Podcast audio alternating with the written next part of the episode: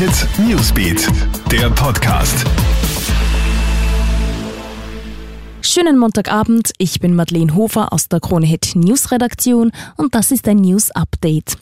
Eine versuchte Kindesentführung und das auch noch auf Video sorgt für Entsetzen in Deutschland. Wie jetzt bekannt wurde, hat ein 44-Jähriger vor einer Woche auf einem Spielplatz in Berlin versucht, ein kleines Mädchen zu entführen. Offenbar war die Kleine kurz unbeobachtet.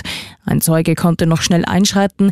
Er hat den mutmaßlichen Kinderfänger überredet, das Kind zurückzubringen. Die krassen Szenen hat er heimlich mitgefilmt. Das Video geht gerade durchs Netz. Der mutmaßliche Entführer wurde festgenommen, kam aber am selben Abend wieder frei. Laut Landeskriminalamt leide er an einer psychischen Störung, sei aber nicht pädophil. Tragischer Wanderunfall am Semmering. Eine Frau aus der Schweiz wird gestern im steirisch-niederösterreichischen Grenzgebiet von einem Blitz getroffen. Daraufhin wird die 53-Jährige rund 20 Meter über das schroffe Gelände geschleudert.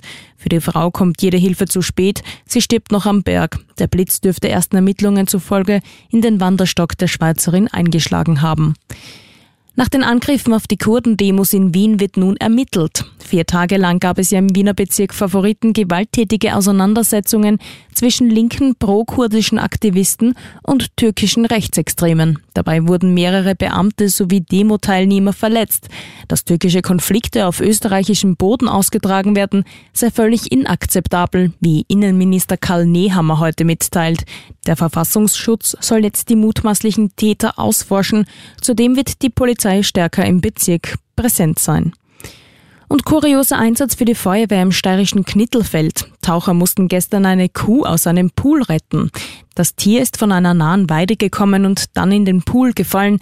Bewohner wurden durch das laute Moon auf die Kuh aufmerksam und haben die Feuerwehr alarmiert. Mit einem Kran konnte das 600 Kilo schwere Tier schließlich aus dem Wasser gezogen werden. Soweit den Update. Aktuelle Infos gibt's für dich im Kronehit Newsbeat, online auf kronehit.at und in diesem Podcast. Krone Hit Newsbeat, der Podcast.